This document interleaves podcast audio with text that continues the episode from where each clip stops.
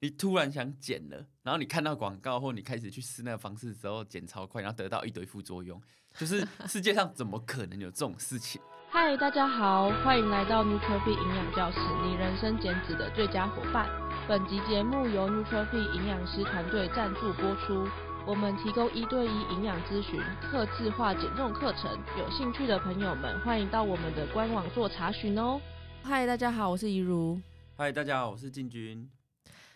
嗯，今年是二零二四年，今年是这一集应该会在蛮前面就给大家听到的，所以说我觉得大家在新年的时候应该都会想要设立一些新的目标或者是减重目标，对吧？对对，那嗯，如果说大家一开始还没有头绪的话，我觉得可以先从自己的生活小习惯来检视。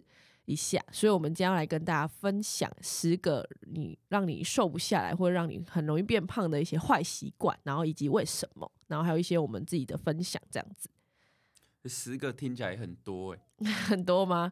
其实对、啊、对，所以你只要挑其中挑个几个来做，搞不好你就开始变瘦，然后就看一看，发现自己十个都有，十个都有，那就是你为什么没办法瘦下来的原因。没错，所以我们就来分享一下第一个。第一个是什么呢？睡眠不足。睡眠不足，为什么睡眠会跟变胖有关系？你觉得？就是蛮蛮还蛮多原因的。对，那如果以以科学一点的研究的话，就是睡不够。哎，我们都直接直接讲会产生什么现象？就是你会更容易饿。嗯，对，对，你会更容易饿。然后也会有一些像是压力荷尔蒙之类的相关的因素，会让你容易呃都瘦不下来，就是因为让你的身体不容易发炎。发炎对，对，然后容易饿的话，就是跟你的身体产生比较多的饥饿素有关系。就是就是如果说你比较睡眠不足的话，那你整体这些的指数都会上升。对，要讲简单一点，就有人觉得说他很累啊，压力很大，就想吃嘛。那很简单，就是就会一直想去吃。对，没错，没错。嗯嗯，好。那再第二个呢，就是不吃正餐，喜欢吃零食。这个还蛮常见的，因为其实还蛮多人就是正餐的时候饭就会吃比较少，然后就觉得下午会很容易饿，然后下午可能抽屉啊或者同事分食一些饼干零食啊，然后就会。吃蛮多的，但是其实那些东西热量搞不好比你吃正好好吃正餐还要来多。可是这个这个习惯很有趣哦。这个习惯一开始啊，嗯，我发现蛮多人有这个习惯，一开始是因为他正餐少吃，是因为他想要饮食控制，对，控制热量，对。然后后来因为正餐一次少太多，然后才会有这个问题，或是像那种断食的。早上都没什么吃，然后中餐就是就是中餐也减饭嘛，嗯、那你到你到下午就开始暴饿，这样子，通常是这种情况啊。对啊，对啊。好，第二个不吃正餐，喜欢吃零食。对，那这个话可能就是有些人可能会呃，可能不喜欢吃早餐，或者是说可能还会习惯辣餐，那他可能就会在其他的时候吃一些小零嘴、小点心这样子。对，那呃，进军这边观察到的一些现象是什么？不吃正餐的话，我有观察到两种两种情况。有一种的有一种人是因为太忙，对，那太忙没有时间吃，比如说像业务，他们要开车，嗯、或者他们拜访客户时间不定，他们就没时间吃。那这太忙的话，不吃正餐，然后正餐的热量去吃点心很正常。那另外一种比较麻烦的是。他一开始不吃正餐，是一六八断食，或是他想要减肥，嗯，对，就造成反效果，因为少吃太多，结果点心更饿，嗯嗯，对，然后热量又补回来了，嗯、甚至是超过，对对，没错没错，或是说有时候是像护理人员，他可能就没时间吃饭，然后他可能就只能喝饮料啊，喝一些流质的食物，那有时候可能就会点一些比较高糖分的东西，因为这样吃就比较快。对，所以这样的话，可能也会导致说，就是饮食比较不均衡，然后吃下比较多的糖，呃，精制糖这样。对，所以基本上是建议正餐的热量一定要吃吃够，吃够，除非你的点心要吃健康的食物。所以以前有听过有人说点心，他可能都只吃一些健康的食物吗？没有啊，通常这种人就不会 出现在对，就不会称作点心。好，那第三个吃东西很快，好，这个我最有感的，对，因为我本来吃东西非常非常快，对，然后我大概。应该也可以五分五分到十分钟可以吃完一个便当吧。以前，好扯。对，我也不知道为什么，反正就是从以前从以前到现在都是都吃蛮快的。对，然后呃，我有感觉到说，其实如果我吃很快的话，那个饱足感真的来得很慢。对，我可能当下还可以再吃更多东西，对，然后也不太饱。但其实大概真的过了二十分钟或是半小时，那个饱足感就会慢慢回来。因为我就觉得很饿啊。我从以前国中跟高中就都这样，就觉得放饭时间就是大概十一点三十的时候，我就觉得很饿。那什么，先吃菜或先吃肉会有用吗？我以前没有想过这个，以前小时候没有想过这个，但我觉得以现在来说的话，我觉得是有用。但就是你要克，你要克制住，就是你会想要配在一起的欲望，就是或是说你要真的好好一个一个吃。我觉得不管怎样，你还是要放慢速度，因为你要想到这件事情，你就已经知道哦，我知道了，我要放慢速度去吃东西了。对，所以我觉得是那个意识的问题。对，所以吃很快最大的问题就是会还是会很饿，然后后面会吃更多。对，没错没错。然后你是不知不觉，因为你会以为你自己没有很饱。但其实你只是需要一些时间，让你就是大脑觉得你饱。有没有那种机器，就是你一吃下去，然后那个热量的数字就会一直往上升，往上升，往上升然后飙高之后就不要再吃。我觉得，我觉得可以发明一下。那很令人害怕。对，但其实压力也蛮大，就说，哎，我这样吃的已经多少了？多少了？哦，越来越多这样。对，超恐怖，超可怕的。好，我们第四个是进食时间不规律。嗯，对，那这个跟这个跟第二个的不食正餐有异曲同工之妙，但是我这边分享一下，我看到就是观察到状况的是，进食时间不规律，我觉得最大的困难，最大的困难是，比如说下午的点心，或是你真的很忙，然后你都你都不认真吃晚餐、午餐，然后你到宵夜才能吃。那我们来想想看，你的点心。和宵夜是不是都买不到什么东西？真的，我刚刚正要讲这个，真的没错。因为宵夜跟就是这些比较晚的东西，大部分都比较不健康。就是你能买到的选择，你的选择性减少了，对。所以说你能买到的食物，就只能选择比较偏不健康，或者是说你可能只能去便利超商，或是买个饼干来吃。对，对，但如果你真的有决心要控制的话，这不会是你的借口，因为我们有 seven，嗯，对，没错，还是买得到东西啦。对对，其实还蛮多健康的食物，对对对，是可以选择的。但是就算是有啦，我们也知道有健康的食物，可是如果过了那个时间点，就会想要乱吃。我觉得还有心态，好像有时候也怪怪的。对，没错没错，就是宵夜，好像被教说宵夜就是要吃很很爽，对。这也是蛮没逻辑的。对啊，也是蛮奇怪的。为什么早餐要吃很健康，然后宵夜好像就是要什么舒压或者庆祝一整天结束就要吃很爽？对，没错，对，其实就是都不一定。对，而且就是你如果真的想要饮食控，因为我也知道有些人可能他真的没有办法，他就是要需要轮班或什么的，所以其实你只要。能够把这个心态再调整一下，不会讲说哦，我现在很晚只吃宵夜的心态，你还是可以吃一个健康的食物，这一整天的量是吃对就没有问题。对啊，好，然后下一个第五个是常常常常跳餐，嗯嗯嗯，对，那跳餐的话，诶、欸，跳餐的定义我就是看到说，诶、欸，有人可能早上十点才吃，早上十点吃早餐，然后晚餐晚上七点才吃，嗯。对，那理由有几个啦，太忙，太忙是自己不能控制的。对，然后第二个是不想吃，对，不想吃就是自己心情不好，或是我就觉得不会饿。对，对，那减就是通常不想吃或是在减肥的人就会说，哎、欸，营养师空腹时间比较长，是不是会自以为一六八？欸、对，但是就是要去观察说。如果说他的跳餐，他两餐都吃的很好，就是没有问题嘛。嗯、那通常蛮极端的，要么跳餐的人两餐吃两餐，一餐大概只有吃五百而已，平均就是一千，就是热量可能会不到基础代谢率。嗯，对。然后第二种是点心、宵夜或是正餐，麦当劳、鸡腿、炸鸡腿饭样样来。对，就是吃很多。对，两餐就爆了。对，或是两餐都都很精致，都很脏这样子。嗯嗯嗯，对对对，我我觉得还有一个点是，有时候跳餐，就像前面我们有提到，就是你跳餐的时候，你反而你在时间点不奇怪的时间点，你会觉得很饿，但是那个奇怪的时间点，你可能就没有办法去买到你想要买的东西，然后你就可能会随便乱买。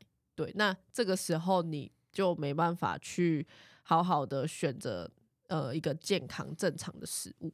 对对，对，所以客户最近就有有遇到几个，就问我们说：“哎、欸，营养师，如果我不饿，可不可以不要吃？我饿了再吃。”嗯，那我刚刚说：“哎、欸，如果说吃健康的食物，或是照着热量有安排好时间点，你当然可以自己选。但是通常会问这样子的人，他的前面的习惯通常比较不好。哎、欸，比如说我今天很累，那我可以不去做我的训练，然后等到我不累的时候，我一天一天直接练三四小时的。”重训或者是有氧嘛，通常你们也知道不行。对，没错，没错。对，所以为了养成习惯，如果说你真的是很忙，或是忘记吃，我觉得没关系。但是平常还是建立一个比较规律的方式去进行。嗯。如果说你真的要跳餐，你可以，你就是每天都跳餐，那个就是你的生活模式。对对，有些人就习惯不吃早餐，你要把那两餐吃好。对，没错。哎，不要说，哎，我今天吃了四次。然后明天来吃可能一次正餐，然后再来就吃宵夜。对对对，所以其实就是要尽量的规律啦，让自己的生活是模式是比较规律的。不管你今天是要用，你要跳餐，还是你要你要不吃早餐，还是少吃一餐，对，或者说你要晚一点吃，其实就是你要找到自己的规律，不要就是就是好像都是很很很乱，然后想吃什么就吃什么，这样就是有点这样子，就比较反反复复就。很长就会变胖，对。好，那我们前五个啊，我们前五个有一个最大的重点，就是有几个其实相似。那嗯，整理给大家，觉得重点是卢比讲到了规律。那规律这个是生活习惯的养成，它不是它不是什么知识面的东西。说你热量要吃多少，营养素营养素要吃多少，你有氧要做多少，所以你都先不用做这些事情哦。你有可能养成规律，你就已经成功一半。对，没错，没错。你只要养成规律，因为本来就是养成习惯，就需要二十一天。对，前面五个，我们就先抽三个来完成。啊，对，你只要是完成三个，其实你就可以养成一个好、比较好的习惯了。对，你就很强了。对，对，真的就比一般人强。哎，真的不容易哦，我觉得。还蛮长，就是你在，你可以试试看，可能三三周至四四周一个月这样，其实还蛮长。你可能会真的，一一周就会有一两天就是饮食很不规律的了。对，你可以自己观察看看。因为到我们真的要做到一个比较好的增肌减脂，然后我们要开始讲到热量和营养素和蛋白质的时候，你可能真的很想学。可是你会发现，你再认真学，因为你生活很不规律，所以你很难达成。那你还是要先调整你的生活习惯，对对，你才能去调整其他。比如说蛋白质，一天我们要吃一百克，那、啊、你吃两餐，到底要怎么完成？嗯，我觉得蛮难的。对对对，因为其实我刚刚有提到说，大家想要设立目标嘛，那其实目标是可以是先从比较。大一点的方向去做，然后再越来越细，越来越细。就像我们刚刚讲规律，你先规律之后，那我们再越做越细，就是开始算热量啊、蛋白质这些，对，对，对，对，然后最后再去看，对，运动，或者说你这些种类食物的种类能不能吃更健康，对，所以其实就越越从大到小的慢慢来，对。好，再来呢就是第六个，第六个是。嗯，爱喝手摇饮料或吃甜点，吃甜点，对对。那这个就是呃，平常你在正餐以外，就你已经正餐都已经吃吃了，但是你还是很喜欢吃这些的食物，对。那这些的食物呢，嗯，大部分都是比较热量比较高的啦，可能就是一些糕点类啊，或是呃手摇饮料，对。那这些的糖分就是会比较多。对，所以如果可以的话，就是可以再用减少一些，就是你的频率，或是你可以再减少一些分量开始。好了，我们不要这样讲，道貌岸然。嗯、我现在就直接出一个考题给你。嗯，今天同事要一起订饮料，你要怎么办？下午的话，你就可以，你可以选择上面比较健康一点的、啊，你还是可以喝啊。对，就是健康一点的嘛。健康一点就是可能像无糖茶啊，或者是说你可以把甜度再降低，你原本是喝半糖，你就变微糖。对，或者是说你可以点无糖茶加珍珠这样。那如果说我就是想要喝的话，我可以我可以固定去减少晚餐的热量嘛？就是因为这样子，我这个习惯还是留着啦。嗯嗯嗯，对，只是我养成一个新的习惯，我就减少下一餐的热量。呃，我是觉得，如果你，我觉得还是频率的问题，因为如果你一直都处于这是这样的状态，就是一直喝很多手摇饮料，我觉得如果你是一周可能喝五天，对，然后你都一直减少晚餐分量，我觉得这样子的话，还是对于健康来说，还是有一些不太好。对，对对对。但如果说你就只是一周可能固定就是做个一到两次，我觉得就没有关系。就没有问题。对对对。好，所以我可能就先降低频率。嗯嗯，先降低频率就可以了。对，不要就是可能你五次，然后就可能同事就一定会找你，因为你就五次都一定会订啊，这之类的，因为你就很好揪。好，好，再来第七个就是很很少吃蔬菜。好，那嗯、呃，我觉得外食族比较容易会忘记蔬菜这件事情嘛。对，那蔬菜其实有。蛮多功能的，但大家一定知道这是一个健康的东西。但除了说就是可以帮助我们健康啊，或是肠胃蠕动以外，你觉得还有什么方式？还有什么好处？蔬菜的话，就是大家都一直联想到可能刚讲肠胃蠕动和排便，这这这最基本的。嗯，那其实再深入一点的话，比如说你蔬菜量够，它跟你的正餐那些淀粉。蛋白质一起吃，对，它可以就是降低你血糖的上升，嗯、会让你血糖上升的更平稳。对，这样，然后你这一餐先吃蔬菜，或是你这一餐吃了两百克的蔬菜，你一定会很饱。对，那你很饱，你就不会再吃就是更多的淀粉或是脂肪。嗯，对，所以这个都很有效，嗯、不管是表面上的饱足感，然后到影响到肠胃道。然后在内部一点影响到这个血糖的上升，它都还蛮有效的。对，那我觉得这些也是蛮多人都知道的啦。嗯，只是那吃不够的话，啊、外食都还是吃不够的话，我推荐几个比较快速的方法，可以去取代那种真正的菜。嗯，对，像是我们有加纤维的饮料，无糖高纤豆浆，嗯、或是美招绿茶，茶对，然后或是你直接吃保健食品，比如说纤维粉这样子。对，这个是替代。蔬菜的方式，那你有办法外食就尽量每一餐要点一份烫青菜这样子。嗯，那如果像是超商或者外面卖的那种绿拿铁，你觉得可以吗？绿拿铁几个问题，它可以，它有纤维，那可是你要去评估，它里面是有水果，对，会有一些糖啊，不是说水果不好，只是你今天有喝饮料，你要喝绿拿铁，那当然不好。那如果你今天没有喝饮料，你把饮料换成绿拿铁，嗯，那就很好。对。你本来就会喝饮料了嘛，那你换成绿拿铁就是可以的。嗯，对，对，不错不错，是一个很好的方式。嗯，好，再来呢，就是用极端的方式减肥。那这个部分呢，就是假如说可能之前都很喜欢用，如果突然要减肥，就会用节食的方式减肥，或者说吃仙女餐的方式，或者突然就是吃的很少啊，或用断食一些比较极端的方式减肥。那这样子的话呢，比较容易会让你的代谢出问题。那其实就是你会觉得说，你其实也没有吃的比别人多，就你日常你没有在减肥咯，但是你你会觉得哦，我好像也没有吃的比别人特别多，但是我我好像体重会一直上升。但是就是有可能是因为你之前的代谢已经被破坏了，对，所以才会造成就是你现在这个这种的现象。对，好，Ruby 是分享原理。我来分享一个心态。好，我觉得这很像金融诈骗。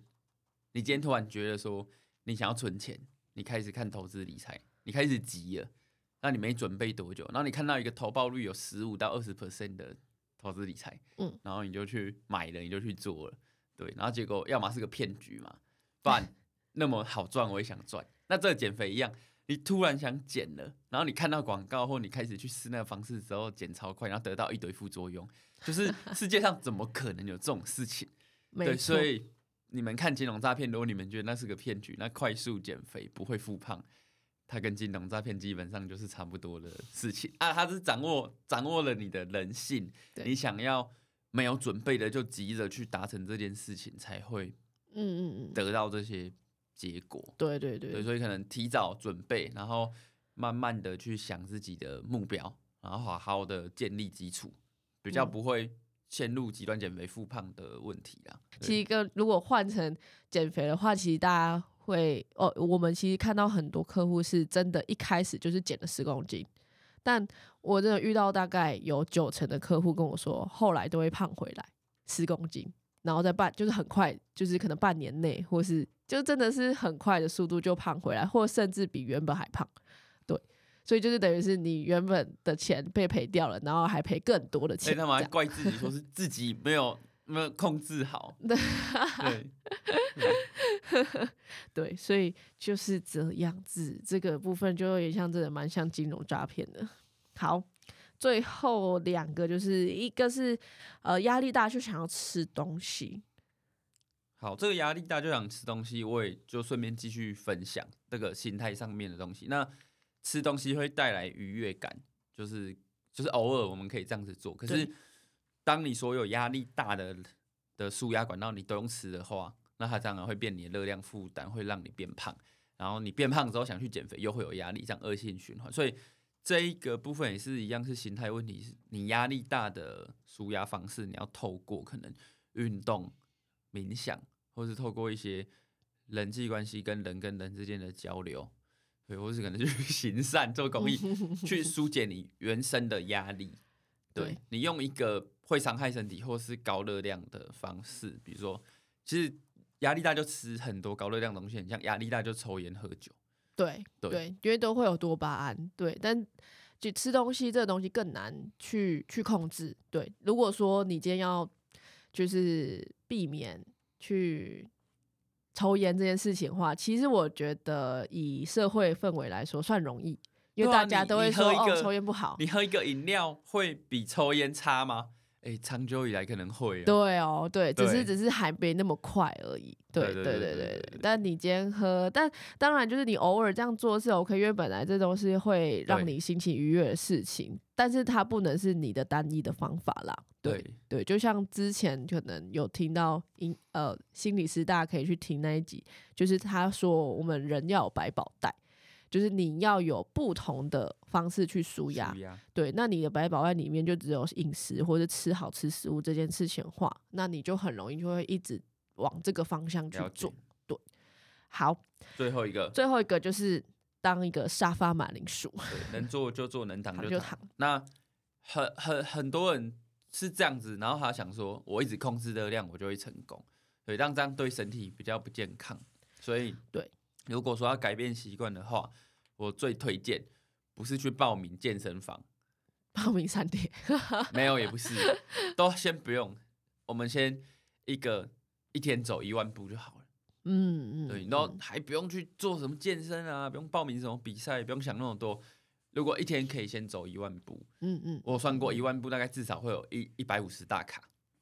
然后三十天呢，就有五五千大卡左右，就半公斤了。嗯嗯嗯嗯嗯，对，可以可以。所以你光改掉第十点，对，每天走一万步，你就瘦半公斤一个月，那你一年就瘦五公斤，太容易了，是不是？